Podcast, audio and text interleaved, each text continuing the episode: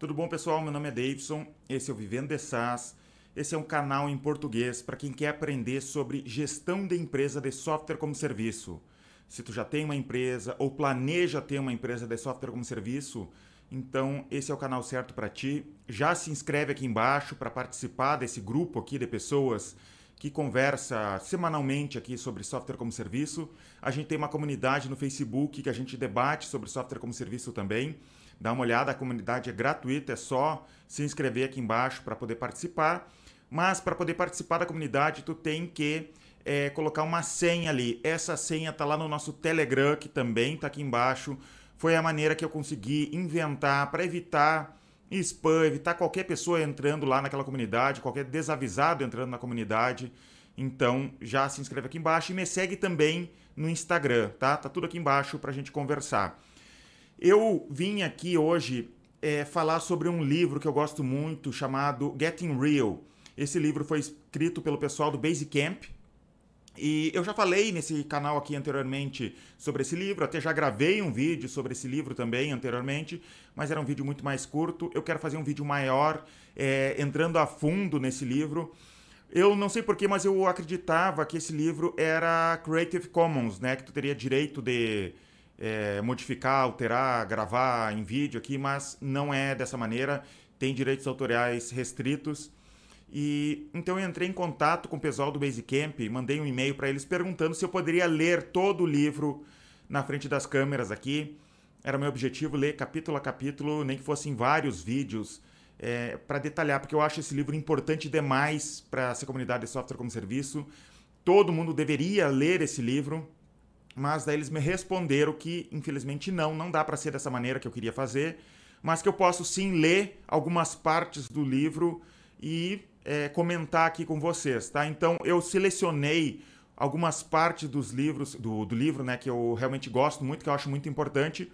Eu vou realmente ler o livro, vou pegar o livro aqui e vou ler ele, então vou ficar com a cabeça baixa, vou lendo. Ao contrário do que as pessoas normalmente falam, né? No YouTube tem que ficar olhando para a câmera e tudo mais. Não é isso que eu vou fazer. Se tu não gosta disso, então já se prepara. Eu vou também deixar essa versão em áudio no Spotify para quem quiser realmente ouvir né, o que eu tenho para falar sobre esse livro aqui.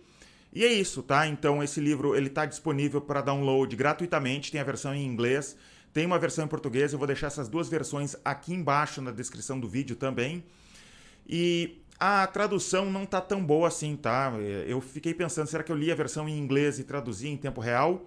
Ou eu leio a versão em português, né, que tem alguns probleminhas ali, e eu pensei que eu não vou ser eu que vou conseguir fazer uma tradução melhor do que já está e em tempo real ainda. Então, resolvi ler a versão em português aqui para a gente conversar sobre esse assunto, tá?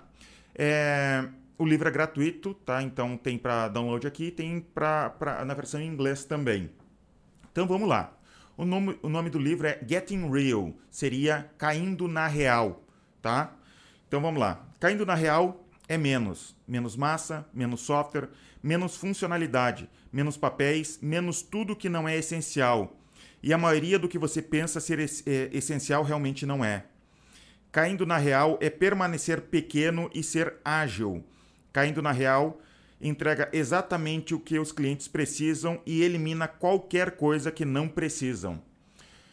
Nesse ponto aqui, já começando, vocês percebem que isso vai contra o que a maioria das pessoas, a maioria dos programadores que eu converso no dia a dia aqui pensam em relação ao desenvolvimento de software.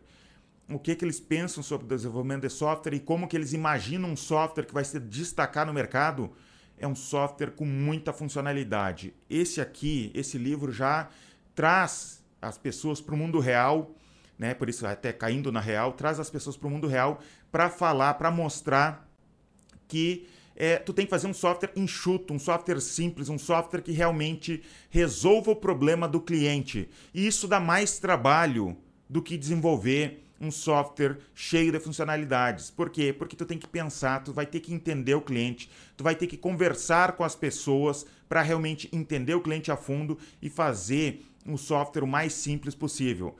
Se tu quer muito trabalho, é, fazer um software complexo vai te dar muito trabalho no longo prazo ali, tu vai ter um monte de problemas com suporte, com outras coisas.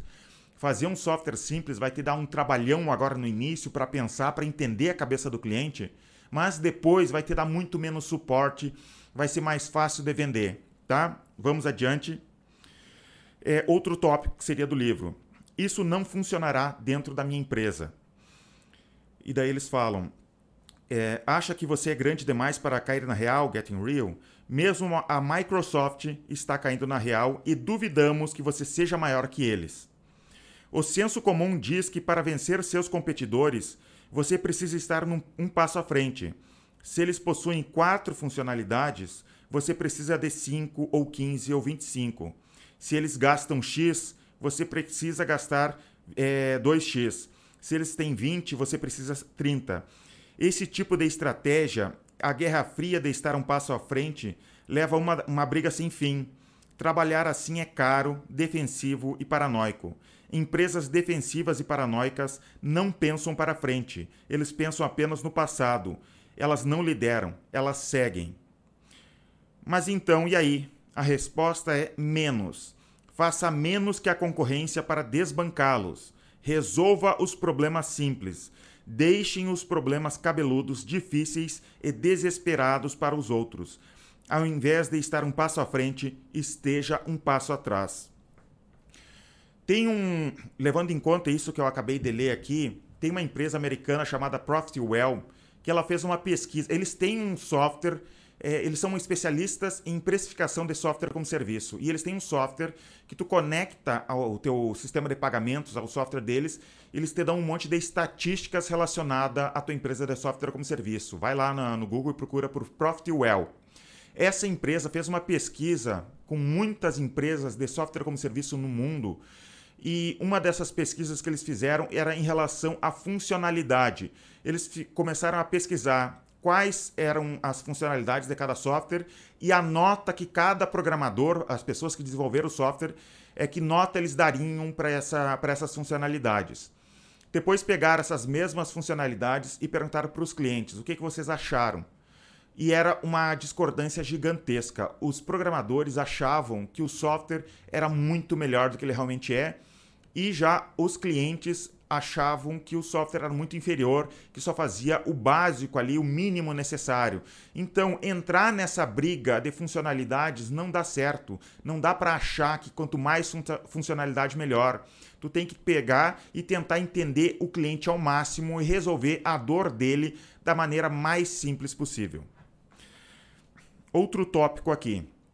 Financie você mesmo dinheiro de fora é plano B, ou seja, seja bootstrapping, né? Então, por exemplo, a minha empresa é bootstrapping. E se tu não conhece esse termo, bootstrapping é realmente fazer uma empresa crescer sem investidor externo, né? Então, tu ter o teu próprio capital ou reinvestir o próprio dinheiro da tua empresa. Dinheiro de fora é plano B. A primeira prioridade de muitas empresas iniciantes é adquirir fundos de investidores. Mas lembre-se, se nos viramos para mas lembre-se, se nos viramos para gente de fora, para fundos, teremos que nos responder a eles também. Bem ruim a tradução. É, o que eles querem dizer é que se tu ganha dinheiro do investidor, tu também vai ter que responder para ele. Crescem as expectativas. Investidores querem seu dinheiro de volta e rapidamente.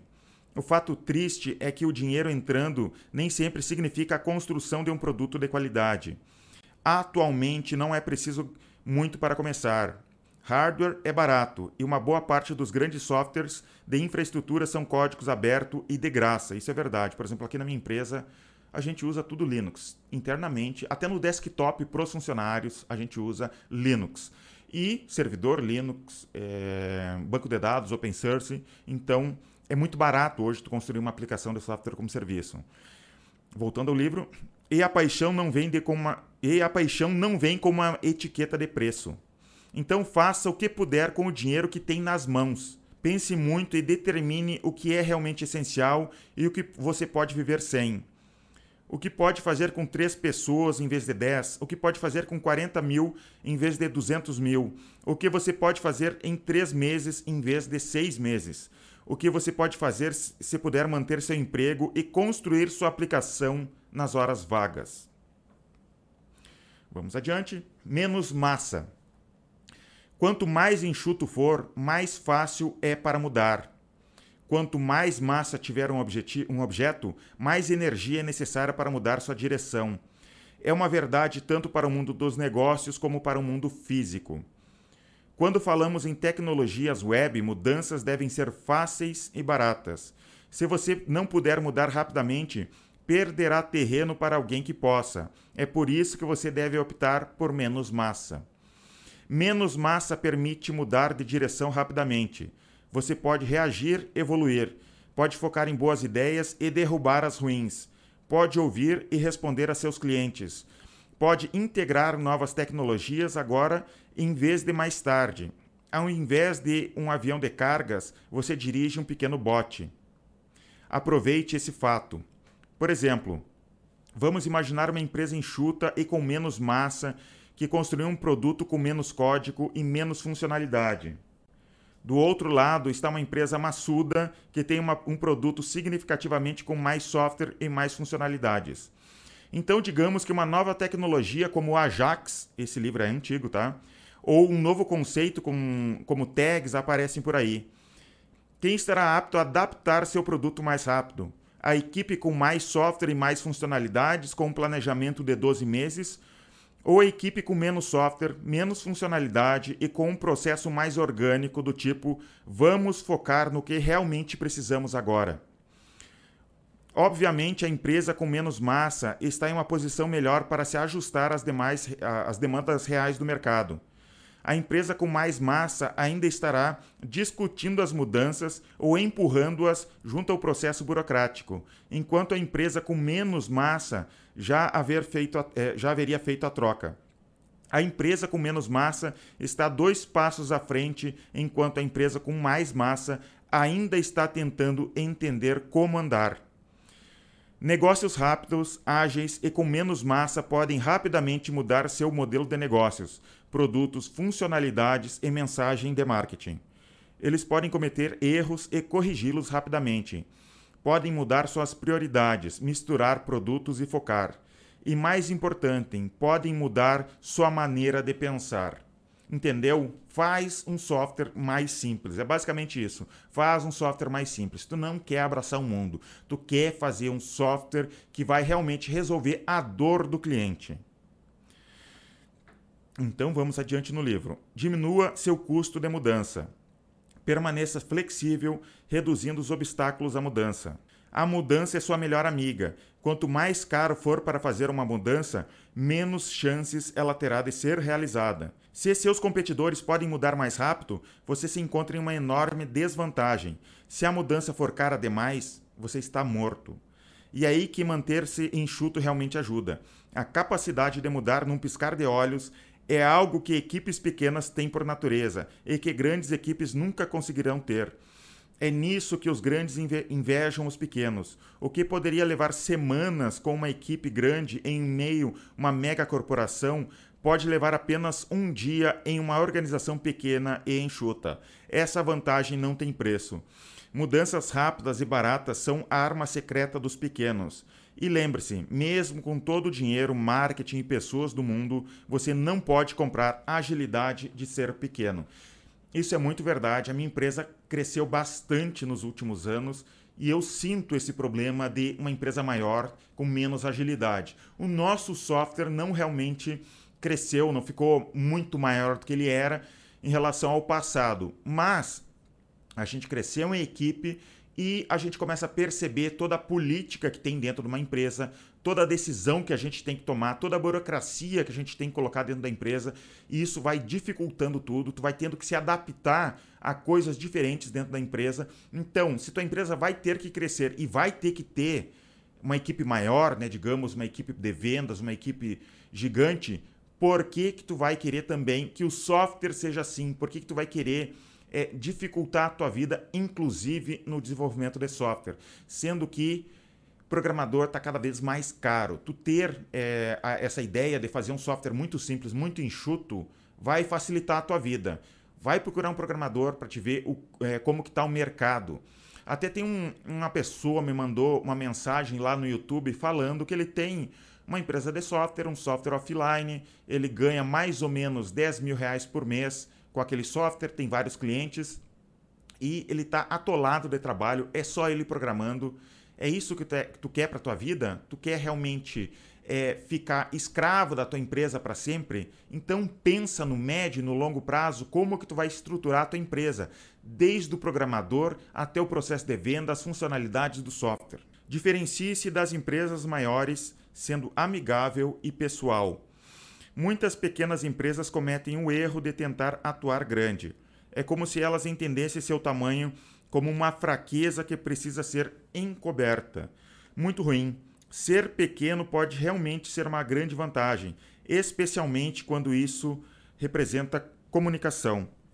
Pequenas empresas gostam de menos formalidades, menos burocracia e mais liberdade. Menores empresas são as mais próximas dos clientes por padrão. Isto significa que elas podem se comunicar com seus clientes de forma mais direta e pessoal. Se a empresa é pequena, pode usar uma linguagem familiar ao invés do jargão.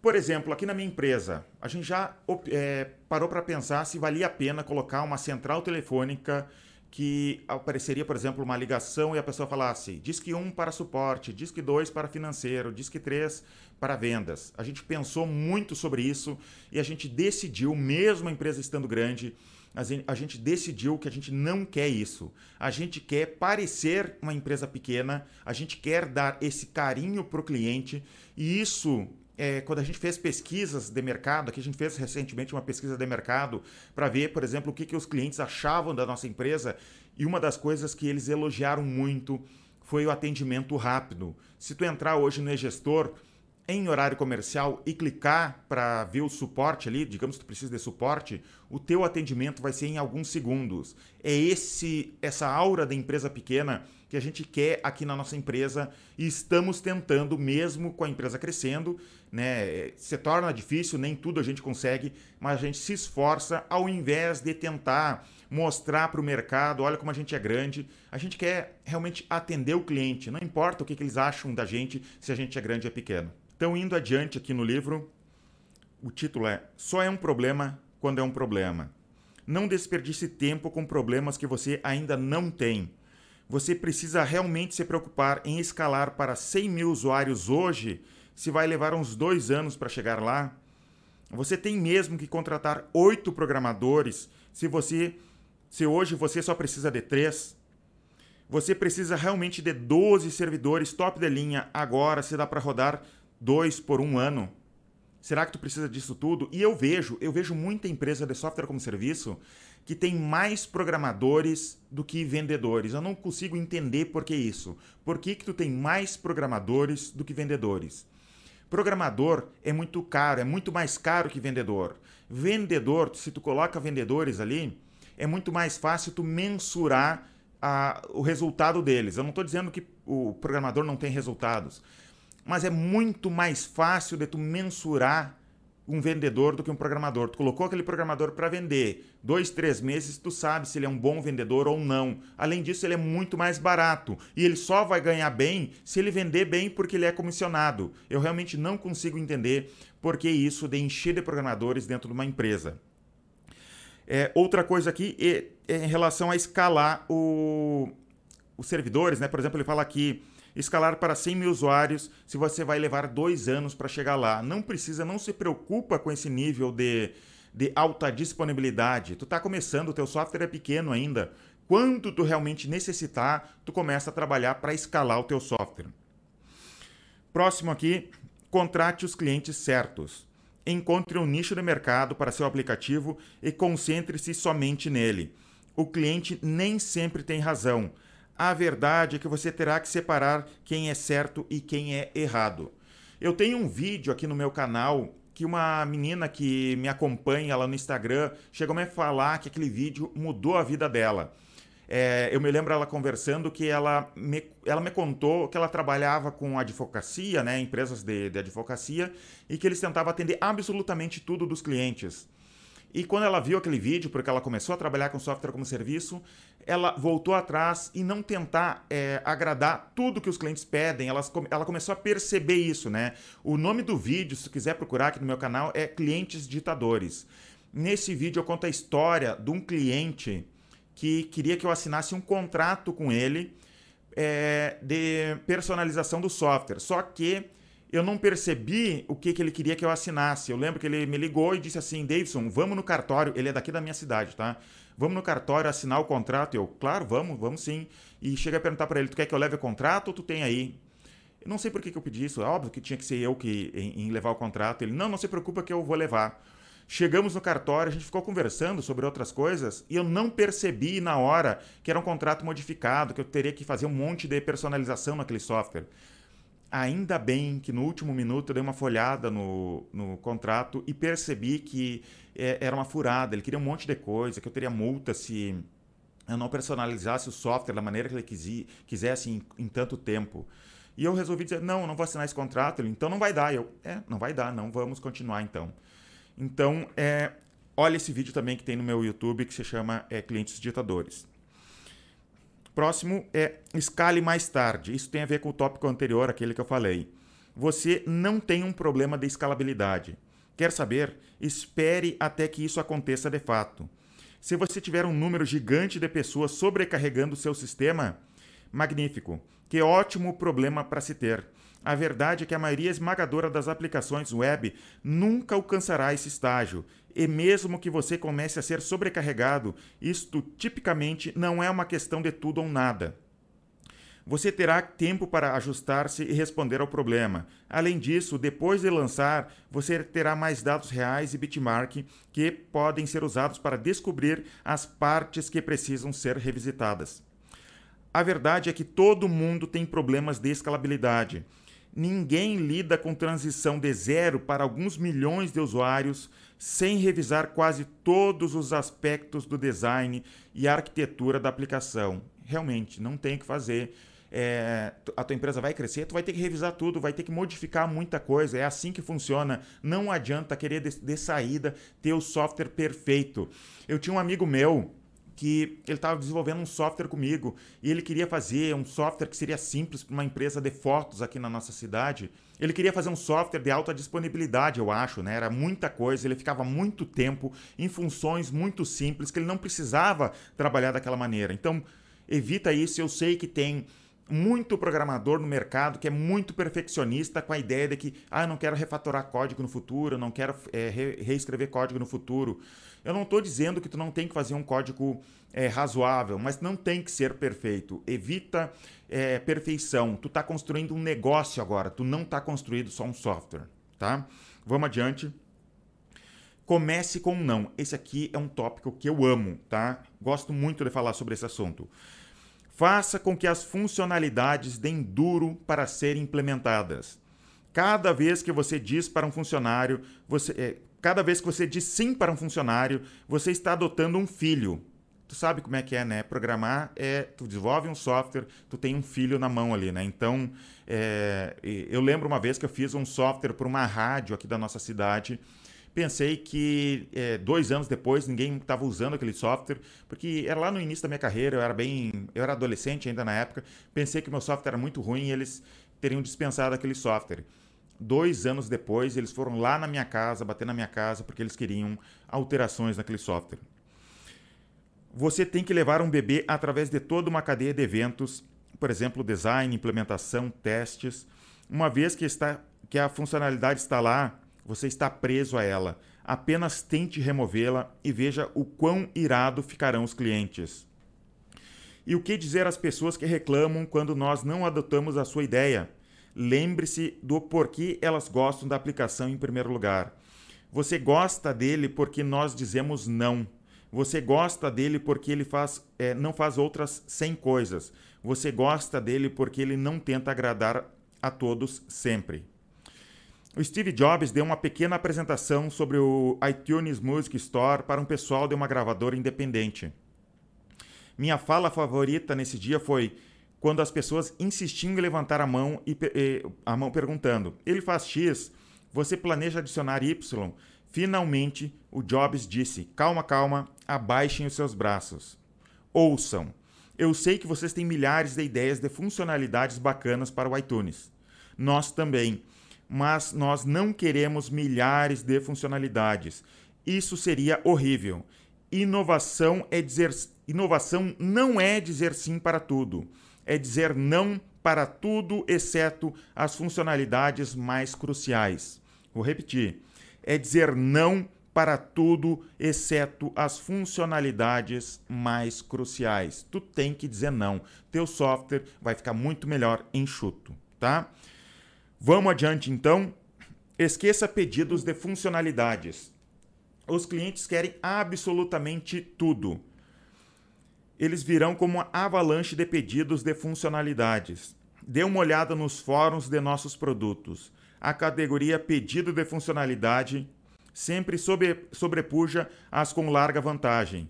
Nós vamos ouvir sobre essa pequena funcionalidade extra, ou não pode ser difícil, ou não seria fácil colocar. Não seria não seria fácil colocar isso, ou vai levar apenas uns segundos para inseri-la. Ou se você adicionar isso, eu pagaria o dobro e assim por diante. Cara, é, isso aqui é muito verdade. Quantas vezes eu já ouvi durante esses anos trabalhando com software das pessoas falando é só mais um botãozinho, ou senão eles me falam se tivesse tal funcionalidade tu ia ficar rico. Eu não fiquei rico adicionando funcionalidades, tá? Claro que não podemos culpar as pessoas por pedir funcionalidades nós as encorajamos e queremos ouvir o que elas têm a dizer. A maior parte das funcionalidades que inserimos em nossos produtos começaram como sugestões de nossos clientes, mas, como dissemos antes, sua primeira resposta deve ser um não. Então, o que você faz com, que todo, com todos esses pedidos, onde você os guarda, como você os gerencia, você não faz isso. Você apenas lê, então joga fora. Entendeu? Tu vai ler essas funcionalidades, esses pedidos de funcionalidades, tu vai ouvir os clientes, mas tu não vai anotar em absolutamente nenhum lugar essas funcionalidades. Tu vai simplesmente botar fora. Sim, leia, jogue fora e as esqueça. Pode soar como heresia, mas realmente as eh, funcionalidades importantes irão com certeza reaparecer. Esses são os únicos que você pode que você precisa se lembrar. Esses são os realmente essenciais. Não se preocupe em organizar e guardar cada pedido que aparecer.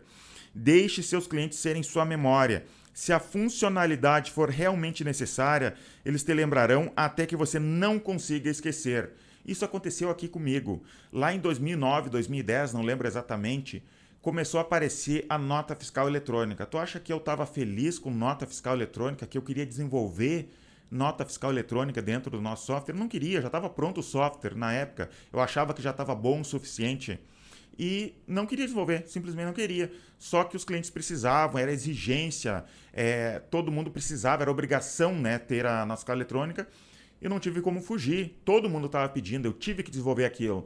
Já outras funcionalidades que eles me pediram, e eles pedem muita funcionalidade a todo momento, eu simplesmente não desenvolvi. Então é assim que tu tem que pensar em relação à nova funcionalidade no software. Estamos quase acabando. Primeiro, a interface. Desenhe a interface antes de começar a programar. Isso eu sempre falo, né? Faz cup do teu software, mostra para o cliente, até cobra pelo desenvolvimento do software de repente. Muitos aplicativos começam com essa com a mentalidade de programar, programar primeiro. E eu sei que programador é assim. Programador gosta de sentar na frente do computador e desenvolver um software. Eles gostam até de ir é, olhar um software concorrente, algum software que já esteja estabelecido no mercado, sentam é, na frente do computador, copiam o software e, e, a, e até nem falam com clientes. Né? Eles evitam falar com clientes, são antissociais, não querem nem ir conversar com cliente. Desse jeito não vai funcionar. Tu tem que ir falar com o cliente, faz as telas primeiro, mostra essas telas para os clientes, tá? É, muitos aplicativos começam com essa mentalidade de programar primeiro. Isso é uma má ideia. Programação é o componente mais pesado de construir em um aplicativo.